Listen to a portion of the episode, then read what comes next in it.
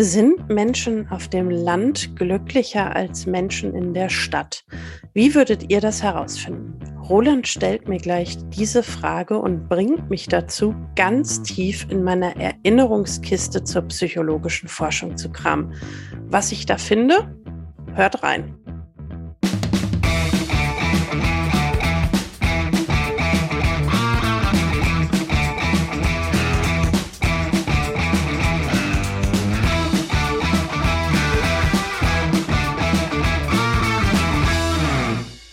Hallo und herzlich willkommen zu einer neuen Folge des Psychotrips, der Podcast, in dem Roland und ich die vielfältige Welt der Psychologie erkunden. Ich weiß heute erst seit wenigen Minuten, was mich erwartet. Deswegen gehe ich sehr neugierig und gleichzeitig unvorbereitet ins Thema und damit teile ich wahrscheinlich etwas mit euch und wir fragen Roland doch mal direkt, worum wird es gehen? Wunderschön. Auch ein Hallo von mir. Ähm, wir reden heute drüber, ich habe keine Ahnung, wie die Folge heißen wird. Ähm, wir reden heute darüber, wie psychologische Arbeit oder Studien eigentlich funktionieren. Äh, Untertitel, warum PsychologInnen doch nicht so spannende Gesprächspartner auf Partys sind, wie man vielleicht dachte, als man sagte, boah, das klingt ja interessant. Und dann erklären sie dir, warum die Studie besonders interessant war. Naja, ähm, wir versuchen es sehr kurzweilig hinzubekommen. Ähm, und ich möchte jetzt eine einfache Frage stellen. Das ist so mein, äh, mein Gedanke, wie das hier funktionieren könnte. Also du simulierst jetzt, wie du mich festsetzt auf der Party. Äh, ja, vielleicht. Ähm, Nein, nicht ganz, sondern ich möchte jetzt eine einfache Frage stellen äh, und die dann als Psychologe bearbeiten. Und du, Steffi, darfst heute eine total tolle Rolle einnehmen, nämlich die Klugscheißerin. Na, also immer, wenn ich etwas übersehe, was meine Fragestellung äh, quasi ähm, als Studie auch wertvoll machen würde, äh, darfst du Einspruch erheben. Und ich habe keine Ahnung, was kommt und du von mir willst, aber ich bin sicher, die Rolle kriege ich hin. Genau, und wir gucken einfach mal im Freestyle, wo uns das hinführt und wie viel Ahnung wir eigentlich noch von Grundlagen von Studien haben. Sprich nicht genau. von uns.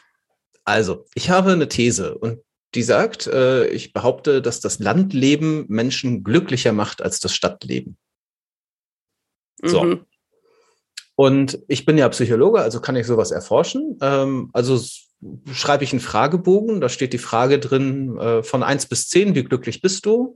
Drück den ein paar Leuten in Hamburg und ein paar auf dem Land in die Hand und wenn am Ende der Mittelwert der, auf dem Land höher ist als in der Stadt, dann habe ich gewonnen. Mhm. Fertig, Ende der Folge.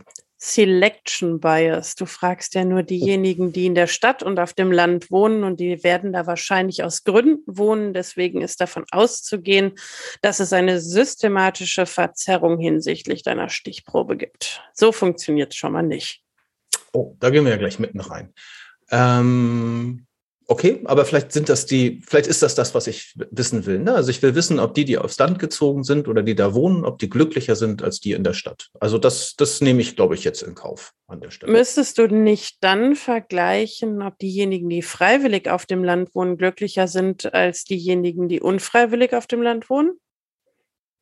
Also wofür brauchst du den mhm. Stadt-Land-Vergleich, wenn dich die Stichprobe nicht interessiert? Und dann kannst du ja immer noch vergleichen, freiwillig auf Land, unfreiwillig auf Land, freiwillig in Stadt, unfreiwillig in Stadt und kannst dann schauen, wie sich die Unterschiedlichkeiten zwischen den vier Gruppen gestalten.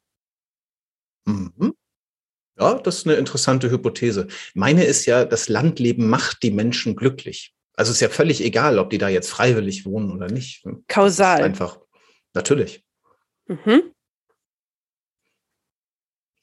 So, deswegen ist mir das eigentlich egal, ob die da jetzt freiwillig wohnen oder unfreiwillig, weil das, das macht sie ja glücklich. Okay. Und dann?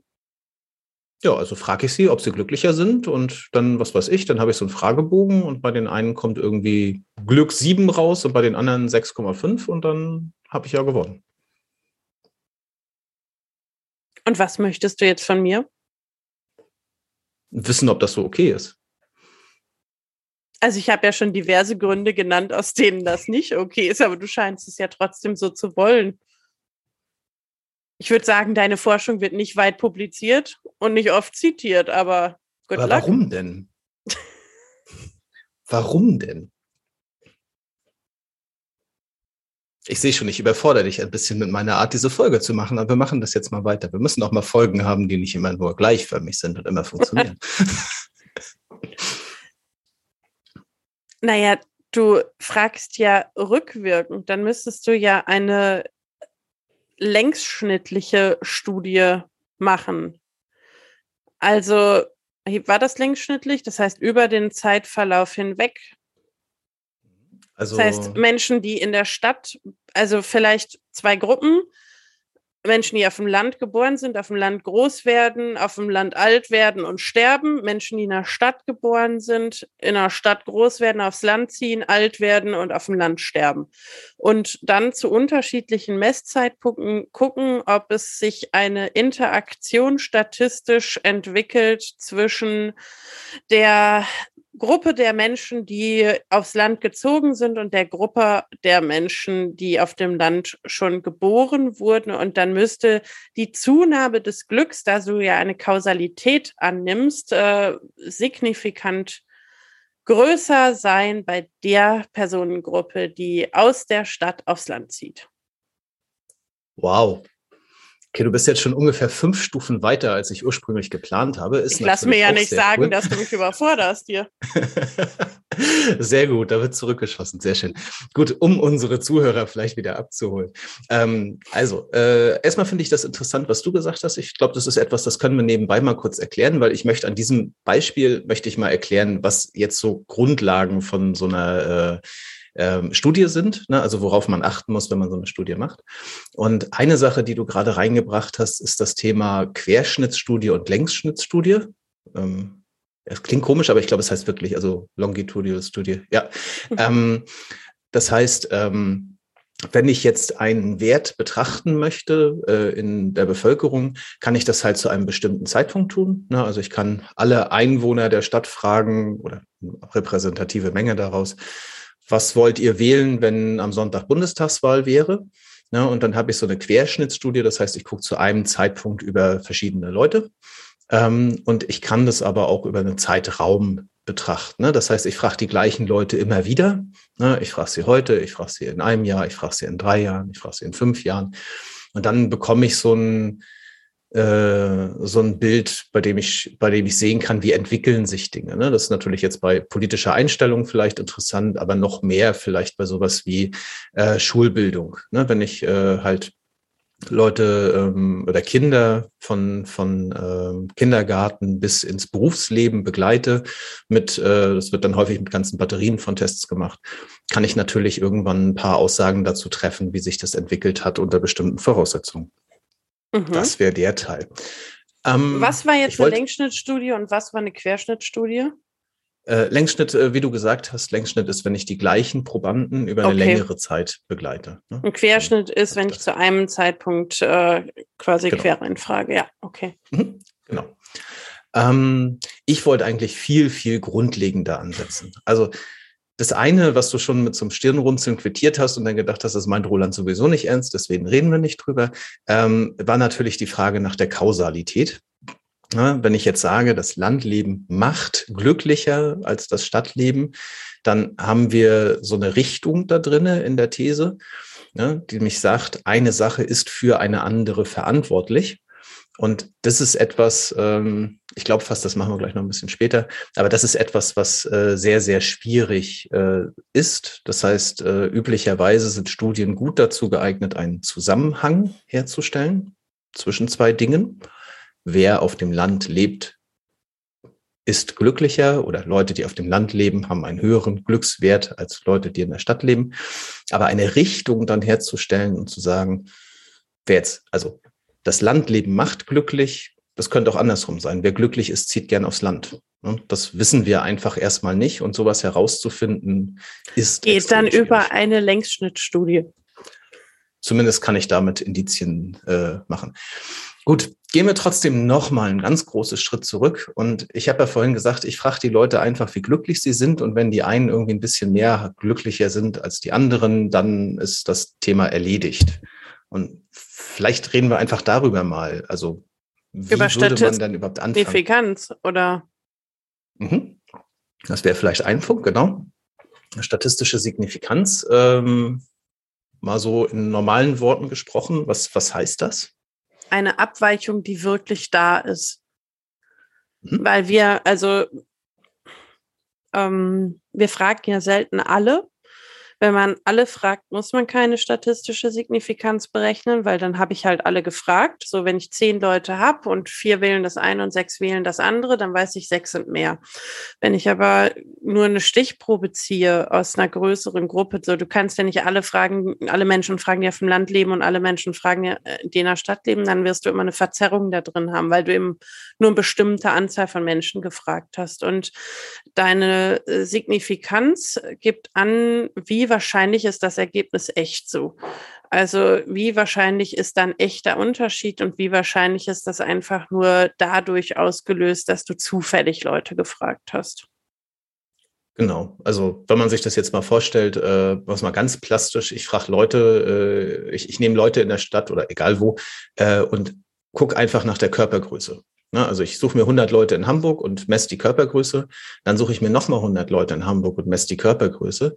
Die Wahrscheinlichkeit, dass ich genau den gleichen Wert als Mittelwert rauskriege, die ist relativ gering. Ne? Also im einen Fall werden es irgendwie 0,2 Zentimeter mehr sein als im anderen. Das ist eine ganz normale Abweichung in der Stichprobe. Und damit habe ich jetzt aber nichts bewiesen. Ne? Also bloß weil ich die einen in Barmbek gemessen habe und die anderen in Wandsbek, heißt das nicht, dass die Leute in Barmbek jetzt kleiner oder größer sind, sondern es handelt sich halt um eine ganz normale statistische Abweichung. Ähm, da haben wir äh, in der Statistik, weil dann das ist großer Teil des Psychologiestudiums, da haben wir in der Statistik eben ähm, Methoden, um zu rechnen, wie wahrscheinlich es ist, dass der, die Abweichung, die ich da gefunden habe, auf Zufall basiert. Ja, also ist es jetzt zufällig, dass ich diese 0,2 Zentimeter Unterschied habe oder ist das äh, eine relevante Abweichung, eine signifikante Abweichung? Weißt du noch, was der Haupteinflussfaktor äh, ist, den ich als im Studiendesign habe, um sicherzustellen, dass meine Ergebnisse am Ende irgendwie auch aussagekräftig sind? Kannst du die Frage spezifizieren? Vielleicht oder vielleicht fange ich mal an, sie zu beantworten. Was, äh, was muss ich denn bei meiner Stichprobe sicherstellen, wenn ich jetzt mir eine gewisse Anzahl Leute irgendwo greife? Dass es eine zufällige Auswahl aus der Gruppe ist, die ich auch befragen möchte und dass es da keinen systematischen Bias gibt. Genau, damit haben wir den ersten Schritt. Ne? Also wenn ich jetzt zu meinem Beispiel zurückkomme, Landleben und Stadtleben, wäre es, glaube ich, ziemlich dusselig, wenn ich auf der einen Seite nur Bauernhöfe an, abklappe und auf der anderen an der Uni frage, ne? weil dann habe ich doch sehr, sehr eingeschränkte Gruppen und messe eigentlich gar nicht die, die ich haben wollte, ne? weil ich Ja, wenn nicht, du nur äh, die ganzen Berliner Hipster fragst, die jetzt in Brandenburg sitzen, die sind wahrscheinlich sehr glücklich. Oder sehr unglücklich. Würde ich jetzt gar nicht so unterschreiben. Genau, also ich muss einmal gucken, dass ich keine Verzerrungen in meiner Stichprobe habe, sondern sie meine Zielkundschaft quasi auch einmal komplett repräsentiert. Ähm, wie viele Leute sollte ich denn befragen? N gleich 30. oh, sehr schön. Einfache Antworten sind doch die besten. Nein, also äh, wir machen jetzt keine, keine Statistikvorlesung, ähm, aber es, es gibt tatsächlich Formeln, mit denen man sich da so ein bisschen annähern kann. Power-Tests. Äh, oh ja, jetzt kommen wir in die richtige Richtung.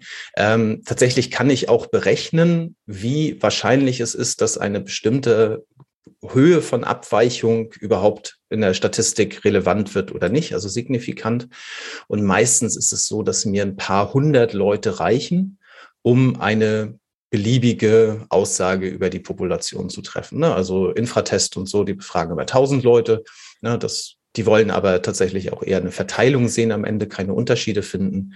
Ähm, für uns, um Unterschiede zu finden, reicht es meistens, dass man ein paar hundert Leute befragt. Im höchsten Fall. Ne? Wenn man genau, größere Unterschiede finden will, dann sind wir sehr, relativ schnell auch bei den 30, die du gerade genannt hast.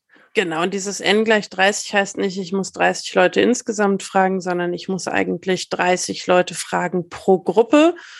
Ähm, auch wenn ich jetzt Subgruppen habe, brauche ich ungefähr immer 30. Das ist halt so eine Daumenregel. Und wenn ich es ausrechnen will, das war, glaube ich, das, was du gerade meintest, dann gibt es halt diese Power Formeln, also um die statistische Power zu berechnen. Und das sagt eigentlich, wie viele Leute muss ich befragen, um überhaupt einen Unterschied zu finden, der eine Aussage möglich macht. Genau. Power heißt zu Deutsch auch Teststärke. Ja, ne? und äh, tatsächlich gibt's hier auch noch einen Punkt äh, mit zu großen Stichproben. Ne, ähm, weil wenn ich eine Stichprobe nehme, die extrem groß ist, bekomme ich auch eine sehr, sehr hohe Teststärke. Das heißt wiederum, dass in meiner Rechnung dann auch Unterschiede signifikant werden, die eigentlich auch eher auf Zufall basieren. Ne? Also wenn ich jetzt wirklich 100.000 Leute messe, dann wird mir auch ein Unterschied von 0,2 Zentimetern in der Körpergröße irgendwann signifikant, will ich gar nicht haben, kann ich dann wieder rausrechnen. Geht jetzt, glaube ich, schon zu weit für, ähm, für unseren Teil. Ähm, aber was du gesagt hast, ist eine repräsentative Stichprobe. Das ist wichtig. Und da muss ich dann gucken, was macht denn meine Stichprobe aus? Welche Merkmale sollte ich denn da drin zum Beispiel verteilt haben? Ähm, zum Beispiel sollte ich eine ungefähr gleichmäßige Altersverteilung haben, wenn ich sowas mache. Eine halbwegs gleichmäßige Geschlechtsverteilung. Es kommt drauf an, wen ich mir angucke. Wenn ich jetzt genau. mir spezifisch RentnerInnen angucke, dann muss ich nur RentnerInnen befragen. Richtig, ne? Es ist immer die Frage, über wen will ich Aussagen treffen. Ne? So, wenn ich nicht nur über reiche oder arme Menschen reden will, sollte ich vielleicht auch aufs, äh, aufs Jahreseinkommen gucken. Vielleicht sollte ich sogar auf den Beruf gucken. Ne? Je nachdem, was ich eben für Aussagen treffen möchte, muss ich mir darüber Gedanken machen. Genau.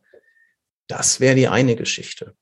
Ähm, die zweite wäre, ich habe gesagt, ich möchte wissen, ob die Leute glücklicher sind. Und gesagt, ich frage sie halt einfach. Wie gefällt dir das denn?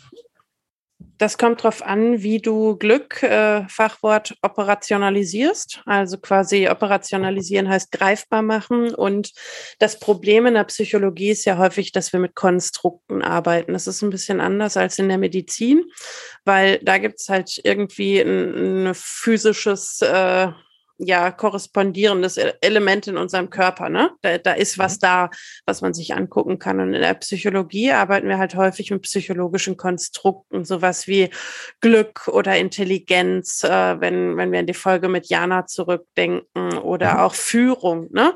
All das äh, existiert ja nicht per se, sondern es ist nur das, was wir definieren, was es ist. Und auch beim Glück ist es so, dass es einfach nur eine Definition ist, die du unterschiedlich operationalisierst operationalisieren kannst. Du kannst es zum Beispiel operationalisieren, wenn du sagst, für mich ist Glück, wie oft die Leute am Tag lachen. Dann kannst du sie mhm. beobachten und halt äh, zählen, wie oft ein Lachen auftaucht. Du kannst sagen, für mich ist Glück eine subjektive Glückseinschätzung. Dann kannst du mit deinem Fragebogen arbeiten, den du dir da ursprünglich auch schon ausgedacht hast. Oder du kannst Glück über unterschiedliche Dimensionen nochmal operationalisieren und sagen, Glück setzt sich zusammen aus. Und dann kannst du dir jeweils überlegen, wie du dir die Dimensionen anschaust. Also daran wird deutlich, dass wir immer nur messen, was wir definieren, was wir messen. Genau, das hast du schon wunderschön erklärt, da habe ich gar nicht mehr viel dazu zu fügen, ähm, sondern gehe eher dahin, äh, wenn ich denn jetzt irgendwie klassische Situation, ich bin irgendwie Student und brauche irgendwann mal so einen Abschluss. Und in der Psychologie funktioniert das halt so, dass ich mir irgendeine Studie normalerweise ausdenke und die dann durchführe. Vielleicht hat irgendwie mein Dozent schon irgendwas für mich liegen, aber wenn ich mit dem mit einer, irgendeiner Idee komme, dann kriege ich die normalerweise auch irgendwie durch. Und wenn ich jetzt mit so einer Frage ankommen würde, ne, sind die Leute auf dem Land jetzt glücklicher als in der Stadt, dann würde mein Dozent mich als allererstes erstmal zur Literaturrecherche schicken. Ne, also der würde erstmal sagen, guck doch mal, was es da schon gibt. Ne, und dann rennt äh, man eben als Student los und quält äh, die gängigen Suchmaschinen, ähm, also inklusive der, die hauptsächlich dann den Studenten und äh, Unis offen stehen ähm, und findet in dem Fall sicherlich unendlich viele Studien. Ja? Und das ist so, wenn du die wissenschaftlichen Prozesse anschaust, wie wir sie gelernt haben. Das ist vor allem in quantitativen Studien so. Wenn du sehr stark explorativ vorgehst in einem qualitativen Studiendesign, dann kann es auch sein, dass dein Prof dich losschickt und sagt, Roland, zieh man ja aufs Land und dann guckst du dir mal an, wie die Leute so sind und was du siehst, da schreibst du auf, was du auffällig findest und dann clusterst du das immer weiter zusammen, bis du deine Glücksdimensionen quasi abgeleitet hast. Das ist ein Ansatz, der in der Psychologie zunehmend weniger angewendet wird, weil es eben dieses Label Naturwissenschaft da drauf gibt und geben soll und das erstmal zu widersprechen scheint und deswegen ist das unterrepräsentiert, aber auch das ist ein wissenschaftliches Vorgehen, was legitim ist und zu Erkenntnissen führt. Wir, glaube ich, also ich stimme dir zu und wir sollten es aber, glaube ich, nochmal kurz ein bisschen, bisschen gängiger erläutern oder leicht gängiger vielleicht. Denn auch Jana hat bei uns in der Intelligenzfolge ja schon über ihren qualitativen Ansatz geredet. Und ähm, vielleicht nochmal kurz ich, ich glaube, äh, ich glaube, dir fällt es tatsächlich, du bist da sehr drinne. Ich weiß, dir fällt es vielleicht schon schwer, das äh, einfach zu erläutern. Deswegen versuch's ich mal, ich's mal und du kannst mir einfach widersprechen. Ähm, also qualitative und quantitative Ansätze. Äh, in quantitativen Ansätzen geht es mir um Zahlen. Also ich möchte mit meinen, äh, mit meine Studienergebnisse sollen einfach bestehende Konstrukte in Zahlen ausdrücken. Ne? Ich habe irgendwie einen Mittelwert von 7,5 und auf der anderen Seite von 7 und ist das jetzt irgendwie signifikant oder nicht? Ähm, und bei qualitativen Ansätzen, du hast gerade das Wort explorativ noch dazu gepackt, also erforschend ne, oder herausfindend. Ähm, bei qualitativen Ansätzen geht es eher darum, wirklich jetzt meine Worte, kannst du mir widersprechen, Gespräche zu führen. Also sprich, ich habe dann zum Beispiel Interview oder ähnliches und versuche wirklich herauszufinden, was sagen die Leute dazu ähm, und sammle dann, ich, ich sehe, ich sehe, du zuckst schon gleich. Das siehst mich äh, schon atmen, mein, ja. Genau, äh, mein Verständnis, ich, äh, ich gehe halt eben offen heran und gucke, was begegnet mir denn auf der Suche nach diesem Thema ähm, und versuche daraus dann gemeinsame Elemente zu finden, die ich dann wieder weiter verfolge. Jetzt gerne du nochmal. Mm, die Interviews sind ja eine Methode, um das Ganze zu operationalisieren. Und explorativ bedeutet, ich suche etwas. Es ist quasi eine Art Forschungsreise, auf die ich mich begebe, wo ich tatsächlich neue Dinge versuche zu finden. Und qualitative Forschung ist häufig, aber nicht immer explorativ. Das heißt, sie sucht neues Wissen. Und quantitative Forschung nutzt nicht diese offenen Methoden, wo Menschen frei erzählen und ich mir Dinge angucke und beobachte, also um Neues zu finden, mhm. sondern eingrenzende Methoden, die machen den Trichter wieder enger und versuchen das Ganze, wie du gesagt hast, mit Zahlen zu unterlegen. Und das ist dann eher äh, etwas, was quasi dafür da ist, zu, zu konfirmieren, also mhm. zu bestätigen oder zu widerlegen, was an Theorie schon da ist. Das eine ist also Theorie bildend und das andere ist äh, Theorie untersuchend in der Tendenz. Und es gibt beides in, in beiden Kontexten. Sehr schön. Genau. Also da um, um den Teil jetzt abzurunden, ähm, die beiden Möglichkeiten habe ich letztlich. Also ich kann rangehen und äh, kann in meiner Literaturrecherche mich darauf fokussieren, was haben denn andere Leute schon zum Thema Glück äh, an Konstrukten, an Skalen, an Fragebögen, schlag mich tot, äh, sich ausgedacht. Und im Zweifel konstruiere ich mir dann irgendwie dazu meinen eigenen Fragebogen, der irgendwie noch zwei Sachen mehr erfasst oder versuche noch irgendeine Verbindung zu suchen, die noch niemand gesucht hat. Und ähm, dann habe ich so meine Art von Studie. Und die andere Möglichkeit ist eben, ich gehe wirklich ran und ja, wie du schon sagst, im Zweifel ziehe ich mal ein Jahr aufs Land und frage, was ist eigentlich das Glück? Ja, Oder frag nicht mal, sondern guck es mir tatsächlich einfach nur an. Selbst das kann möglich sein, sowas wie teilnehmende Beobachtung, wo mhm. du so e-, emerging with the field mäßig Teil dieser Realität wirst, um nicht nur kognitiv, sondern auch emotional zu erfahren, wie, wie ist es da eigentlich auf dem Land. Mhm. Ich glaube, etwas, was die wenigsten Bachelorstudenten dann in Erwägung ziehen, ähm, dafür für ein Jahr lang ähm, aufs Land zu ziehen. Aber ja, genau. Ähm, also was auch immer ich, äh, vielleicht um das noch abzuschließen, äh, was auch immer ich dort forsche in dem Moment oder als Studie mache, gerade wenn ich das irgendwo im universitären Kontext habe, äh, es muss normalerweise irgendwie in die bestehende Forschung sich einordnen. Ne, das heißt, äh, üblicherweise hat so eine Abschlussarbeit auch äh, zig Quellenangaben, weil ich halt auf diverseste andere Studien verweise und gucke, wie passt das eben zusammen. Ähm, genau, und dann muss ich mir am Ende eben äh, die Konstrukte raussuchen, mit denen ich am besten arbeiten kann. Genau. Was haben wir denn jetzt gerade schon? Also ich muss meine Stichprobe irgendwie richtig designen. Ähm, den Teil mit, ich muss da jetzt eine Statistik hinterher drüber laufen lassen, in der ich gucke, ist diese Unterschiede, die ich vielleicht gefunden habe, sind die signifikant. Würde ich jetzt nicht tiefer reingehen, wen das interessiert, da gibt's wirklich, wirklich viel Literatur zu, wie man statistisch äh, rechnet an der Stelle. Das ist, glaube ich, für einen Podcast nicht das geeignete Format. Ähm, reingehen wollte ich noch in die Frage, wenn ich jetzt ähm, äh, versuche, meine Probanden gerade nach diesem Glücklichsein zu fragen, weil es, es war so ein Randdetail und da bin ich so drüber gestolpert, könnte es mir ja auch passieren, dass die Leute gar nicht gleich antworten oder dass ich mir eine Verzerrung reinhole, wenn ich sie frage. Und vielleicht mal Interesse halber, könntest du dir was vorstellen, was dafür sorgt, dass die Leute auf die Frage, bist du gerade glücklich, anders antworten, als sie unter anderen Bedingungen antworten würden? Also was beeinflusst die Antwort?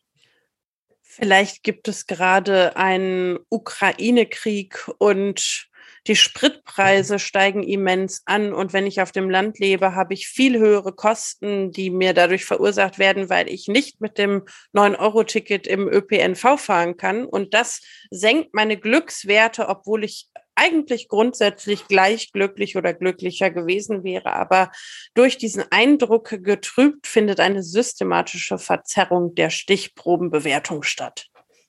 Ja, schon ein erster guter Punkt, ne? also das aktuelle Weltgeschehen. Und jetzt bin ich noch viel dichter. Also wenn, wenn ich dir diese Frage stelle und vorher vielleicht irgendwas anderes passiert ist, was könnte deine Meinung beeinflussen? Alles? Ob, ob du jetzt in diesem Moment gerade glücklich bist, ja, na klar. Ähm, aber also wie du ich, deine ich allgemeine Lebenszufriedenheit. Ich kann schlecht geschlafen haben, Albträume. Okay, gut. Äh, ähm, genau solche Sachen auch. Ich habe tatsächlich zwei Sachen gefunden, die äh, dafür bekannt sind, dass sie äh, tatsächlich in dem Moment einen Einfluss haben. Äh, das eine ist äh, das Wetter. Also wenn ich die Leute an einem regnerischen Tag frage, schätzen sie ihre allgemeine Lebenszufriedenheit schlechter ein als an einem sonnigen Tag, was ich schon sehr interessant fand. Und das andere, ich fand es einfach so schön, ähm, die, äh, der Vergleichsmaßstab. Also angenommen, ich sag dir vorher, erinnere dich mal an ein tolles Erlebnis, das du hattest.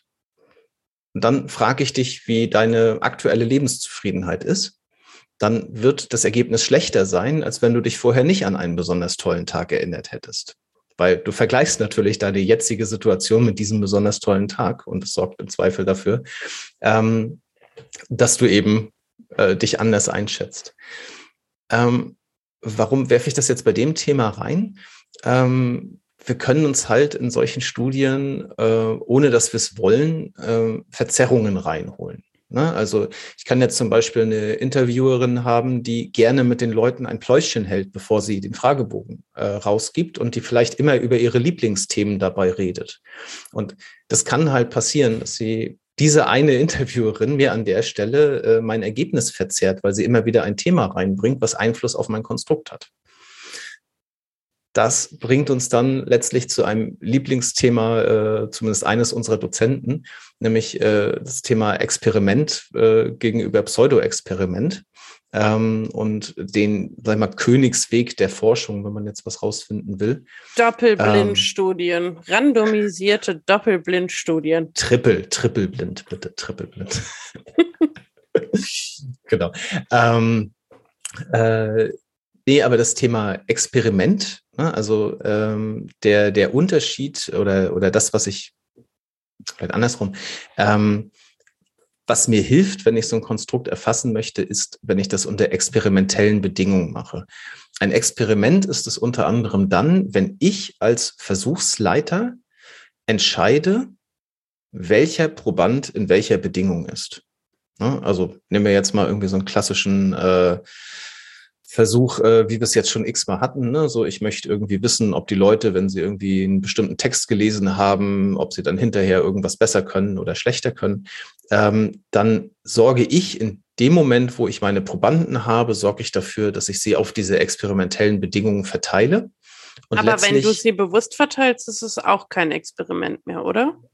Ähm, das kommt drauf an. Äh, Nein, wenn ich sie ganz konkret auswähle anhand von Merkmalen, bestimmt nicht. Ähm, die Definition war meines Wissens, äh, jeder Proband muss die gleiche Chance haben, in eine der Experimentgruppen zu kommen. Na, also solange ich das sicherstelle, dass, ne, wenn ich jetzt meine zwei Probanden nachher noch auf A und B verteile, dass das zufällig passiert und nicht, was weiß ich, der Anfangsbuchstabe vom Nachnamen entscheidet, ähm, dann bin ich auf der sicheren Seite.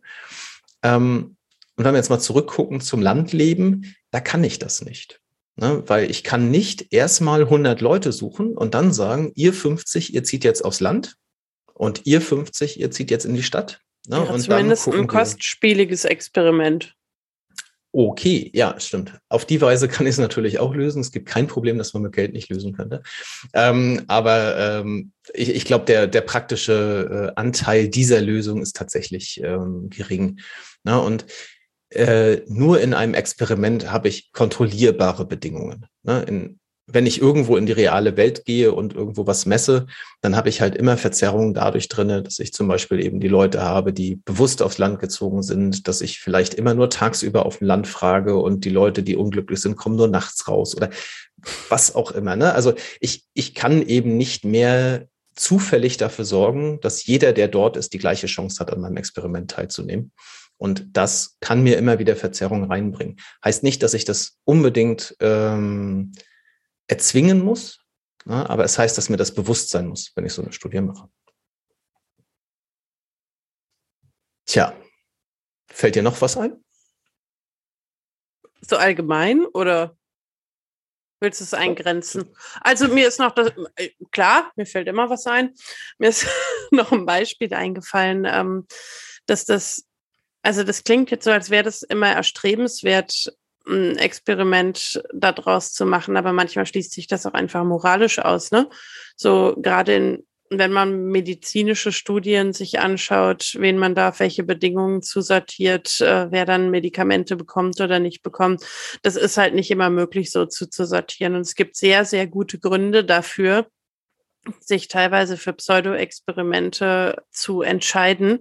Und ich finde, dass der Name da äh, nicht unbedingt dem Anspruch gerecht wird. Also manchmal interessiert man sich eben auch genau für eine Gruppe und manchmal interessiert man sich eben auch dafür, wie die Welt ist und für die Menschen, die in bestimmten Gruppen drin sind und dafür, ich spreche immer wieder eine Lanze für meine qualitative Forschung, eignet sich dann qualitative Forschung auch mehr, als es quantitative Forschung tut, weil ich einfach ein größeres Spektrum habe, was ich mir anschaue, weil ich nicht versuche, alles in Zahlen reinzubringen und alles mit einzelnen Konstrukten zu erschlagen, sondern ich kann die Vielfalt besser abbilden. Und gerade in Bereichen, wo ich eben nicht die Möglichkeit habe, das so einfach aufzuteilen in Gruppen, möchte ich sehr dafür werben, sich in den qualitativen Forschungsbereich zu wagen, weil das viele Erkenntnisse verspricht, die der quantitative so nicht bieten kann. Ja, auf jeden Fall. Und äh, selbst wenn ich, äh, also noch mal einen Schritt zurückgegangen, es gibt unendlich viele Stellen, an denen ich gar keine Experimente machen kann oder auf, auf Pseudo-Experimente angewiesen bin. Äh, angefangen bei, ich will Leute mit schlechten Noten und Leute mit guten Noten verteilen. Äh, ist schwierig, den Leuten zu sagen, ihr kriegt jetzt schlechte Noten, ihr kriegt jetzt gute Noten. Äh, ich will Eltern und Nicht-Eltern vergleichen oder ähnliches. Also es, es gibt genug Sachen, wo ich einfach die Leute so nehmen muss, wie sie sind ne, weil genau das die Merkmale sind, die mich interessieren ne, und dementsprechend ich da gar keine Experimentalbedingungen draus machen kann. Das genau, ist, ist also logisch, wie, ne? wie, bei mir und meiner Forschung, ich schaue mir an, wie Führung in Hochrisikoorganisationen, also im Speziellen in der Feuerwehr funktioniert. Da hast du halt die Führungskräfte, die die Ausbildung durchlaufen haben und die sind da, da kannst du ja nicht jemand anders draufsetzen. Also das wäre völlig ja. ausgeschlossen.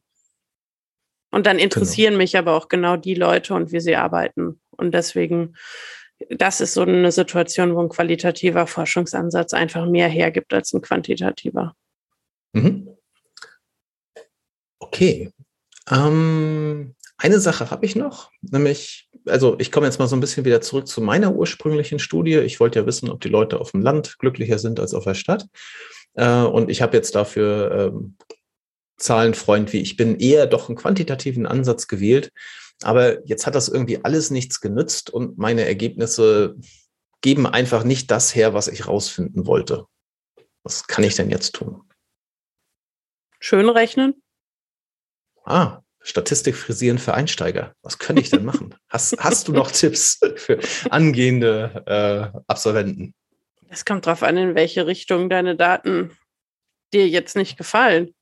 Ja, irgendwie, also ich, ich wollte einen Unterschied finden, aber der Unterschied, der ist nicht ganz da. Ne? Also das, das wird, wird einfach nicht signifikant. Ne? Du kannst gucken, ob es einen Unterschied macht, wenn du nochmal nach Altersgruppen aufteilst und ob sich dann zwischen Altersgruppen äh, eine signifikante Abweichung darstellt oder zwischen Geschlecht. Oder du kannst bestimmte Menschen aufgrund von Merkmalen aussortieren, weil sie nicht den qualitativen Ansprüchen deiner Stichprobe genügen. Ah, Genau, also haben wir schon mal zwei Sachen. Also das eine ist, ich kann Dinge ausschließen. Ne? Also bevorzugt, äh, es, ist, es ist akzeptiert, dass man Dinge ausschließt, zum Beispiel Ausreißer. Ne? Ich habe irgendwie einen Test gefahren und da sind irgendwie, alle sind irgendwie in so einer Bandbreite und zwei Leute sind aber irgendwie völlig außerhalb. Ne? Dann normalerweise sagt man, komm, nimm die mal raus, ne? weil meistens ist das irgendwas, da hat jemand den Test nicht verstanden, da hat er ihn sabotiert oder was auch immer, ne? So, und dann will ich den gar nicht. Oder er hat halt einfach eine andere Meinung. Oder er hat ganz andere Meinung, ne? Und dann hat jemand, der bei Peter ist, an der Studie über Fleischessen teilgenommen und komischerweise hast du da ganz komische Ergebnisse. Genau. Ähm, äh, also das eine, was ich natürlich machen kann, ist, ich kann Begründungen finden, warum jemand gerade zufällig mit seinen Ergebnissen nicht in dieser Studie sein sollte. Das passiert. Ähm, hast du gerade gesagt, ich kann ja noch mal so ein bisschen gucken. Ne? Also ich kann ja mal gucken, gibt es in der Altersgruppe da noch Unterschiede und so. Ähm, also ich hole quasi die Schrotflinte raus. Ne? Ich fahre noch mal mehr Tests und dafür gibt es ja tatsächlich sogar eine statistische Begründung, warum das am Ende sinnvoll sein kann, das, also für mich das zu tun, mit meinem Ziel irgendein signifikantes Ergebnis zu kriegen. Erinnerst dich daran noch? Nicht gut genug ähm, der, der Punkt hier ist, wenn ich, ähm, also mal angenommen, ich will jetzt was rausfinden, dann ist es sowieso immer schlau, wenn ich den Leuten nicht nur einen Test gebe, ne, sondern ich gebe ihnen gleich ganz viele Tests. Ähm, und dadurch, dass ich irgendwie diverse Sachen äh, abfrage und rechne, ähm, und ich ja immer statistisch arbeite, ne? also wir arbeiten ja immer mit einer Wahrscheinlichkeit. Also ich sage, ja, zu mit einer Fehlerwahrscheinlichkeit von ein Prozent gibt es hier wirklich einen Unterschied.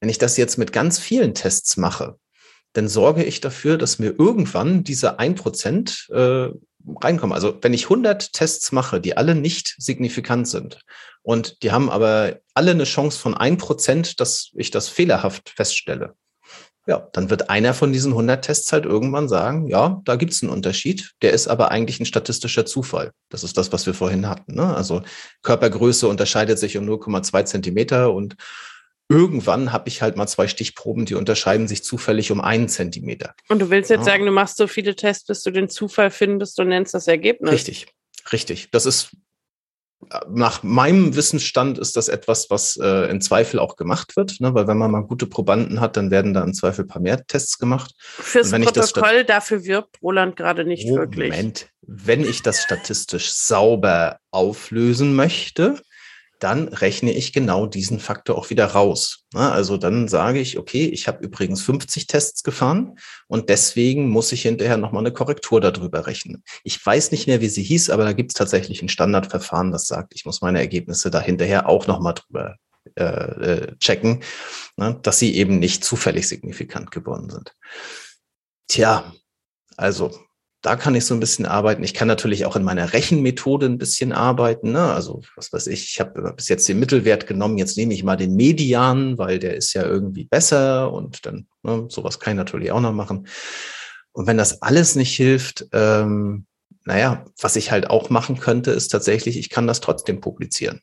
Ne? Also nur, dass ich keinen Unterschied gefunden habe und meine Hypothese halt fehlgeschlagen ist quasi, ähm, heißt ja nicht, dass das nicht ein interessantes Ergebnis sein könnte. Und da bin ich jetzt kein Experte drin, deswegen frage ich dich das nochmal so zum Abschluss. Ähm, ich habe es öfter mal gelesen, dass äh, fehlgeschlagene Forschung, also sprich, es ist nichts rausgekommen, dass das tatsächlich sehr selten berichtet wird und dass das eigentlich auch ein Problem eigentlich darstellt, weil ich einfach dadurch Studien nicht habe, die aber interessant wären im größeren Kontext. Ne? Also diese einzelne Studie ist dann vielleicht gar nicht so spannend. Aber wenn ich da mal eine Metastudie mache und sage, ja, über 100 verschiedene Studien äh, wurde rausgefunden, irgendwer ist glücklicher als irgendwer anders, wäre das Ergebnis halt ein anderes, wenn die 50 Studien, die gesagt haben, es gab keinen Unterschied, wenn die halt auch veröffentlicht worden wären. Kannst du dazu noch irgendwas sagen? Ich weiß, du hast einfach ein bisschen mehr akademische Erfahrung als ich. Ähm. Ich bin da jetzt auch keine Expertin drin, aber es gibt diesen Funnel, also dass wesentlich mehr Studien veröffentlicht werden, wenn du halt signifikante Ergebnisse drin hast, weil das halt klickt, ne, dann wirst du damit zitiert und deswegen gibt es einen Anreiz, ähm, die auch zu veröffentlichen.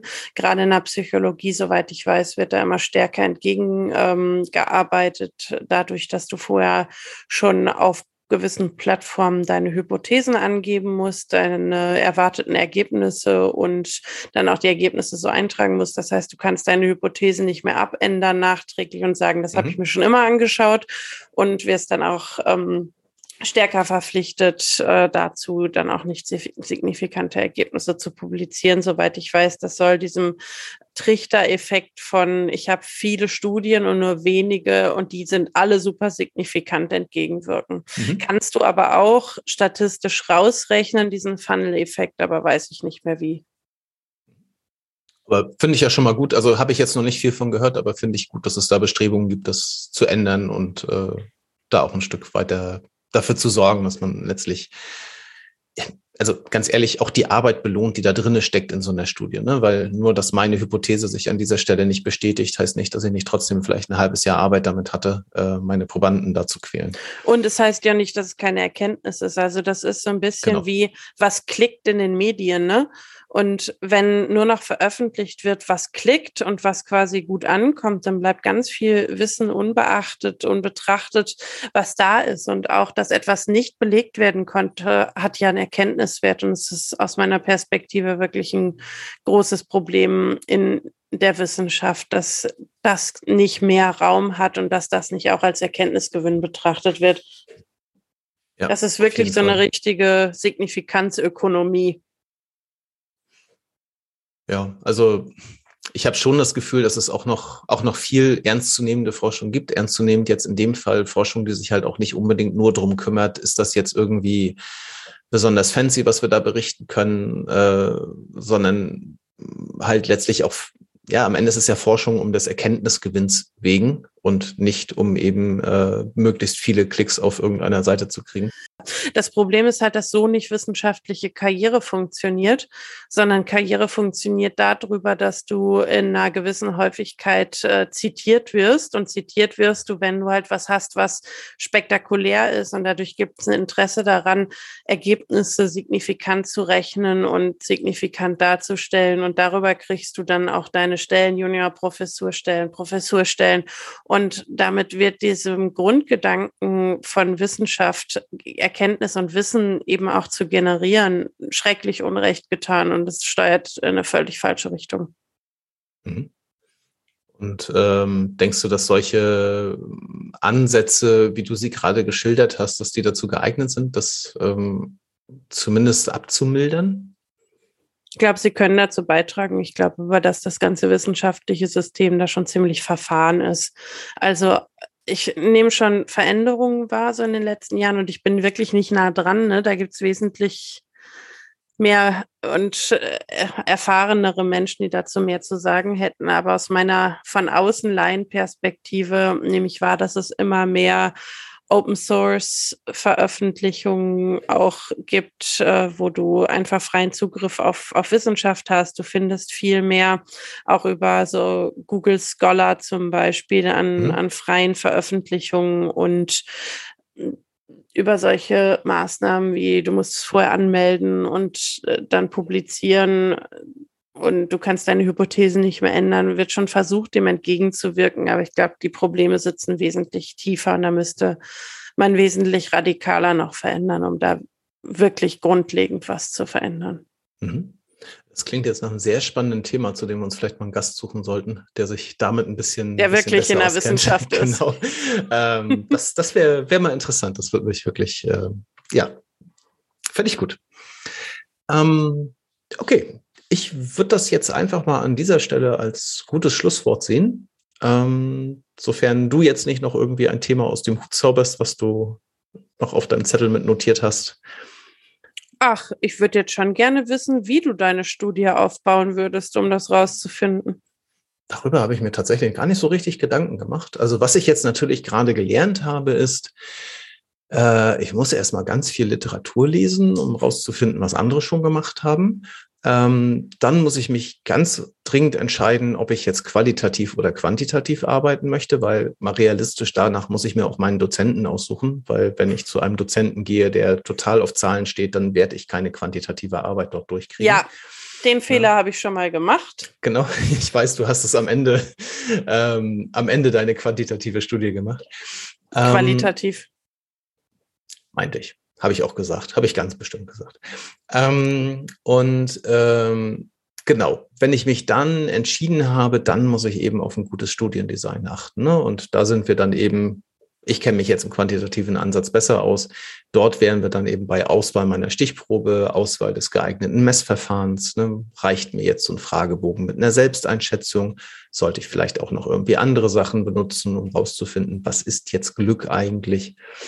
Ähm, und dann muss ich das irgendwie alles ordentlich rechnen, durch ganz viel Statistik jagen und hoffen, dass ich irgendwo signifikante Ergebnisse bekomme. Ja. ja. Klingt, als hätte ich mindestens einen Bachelorabschluss verdient. Viel, viel Erfolg damit. Rechnen kannst du ja gut. Rechnen, genau. Wenn, wenn eins, dann wenigstens das. Äh, genau. und wirst du zufrieden gewesen mit meinem Klugscheißertum in der heutigen Wunderbar. Folge. Es hat mir sehr viel Spaß gemacht. Äh, insofern, äh, ja, bleibt mir eigentlich nur noch unsere Abschlussfrage. Was nimmst du heute mit? Ich nehme mit eine Überraschung darüber, an wie vieles ich mich erinnern konnte aus Studiendesign. Hat doch was gebracht, ist doch das ein oder andere hängen geblieben. Ähm, ich nehme auch mit den Gedanken, vielleicht sollten wir ein Glossar anlegen zur Folge. Ich ich glaube, das war ganz schöne Fachbegriffsschlacht. Ähm, ich hoffe auch, es sind nicht zu viele abgesprungen. Und ich glaube, das sind die zwei Haupterkenntnisse, die ich aus heute mitnehme. Also Freude über meine Erinnerung und äh, Sorge über die Fachbegriffe. Wie ist es bei dir? Ähm, ich habe mir mit dieser Folge tatsächlich so einen kleinen äh, Herzenswunsch erfüllt, äh, dass wir wenigstens einmal über statistische Grundlagen geredet haben oder über Studiengrundlagen, weil sonst kann es einfach kein Psychologie-Podcast sein, wenn man nicht darüber mal redet. Ähm, und äh, mitgenommen habe ich nochmal die sehr schöne Diskussion über quantitativ und qualitativ. Das hatte ich gar nicht so sehr auf dem Zettel. Ähm, und ich finde es aber gut, dass du diese Komponente damit reinbringst, ähm, weil ich glaube, dass das einfach auch nochmal ein sehr wichtiger Zweig ist und das gut ist, wenn da jemand einfach dafür trommelt und sagt, Mensch, gibt auch was außer Zahlen. Ja, muss man mich immer wieder dran erinnern und dafür habe ich dann ja dich. Schön, vielen Dank für dein Herzensthema und äh, dann sagen wir Tschüss in die Runde und bis zum nächsten Mal. Macht's gut, danke, bis bald.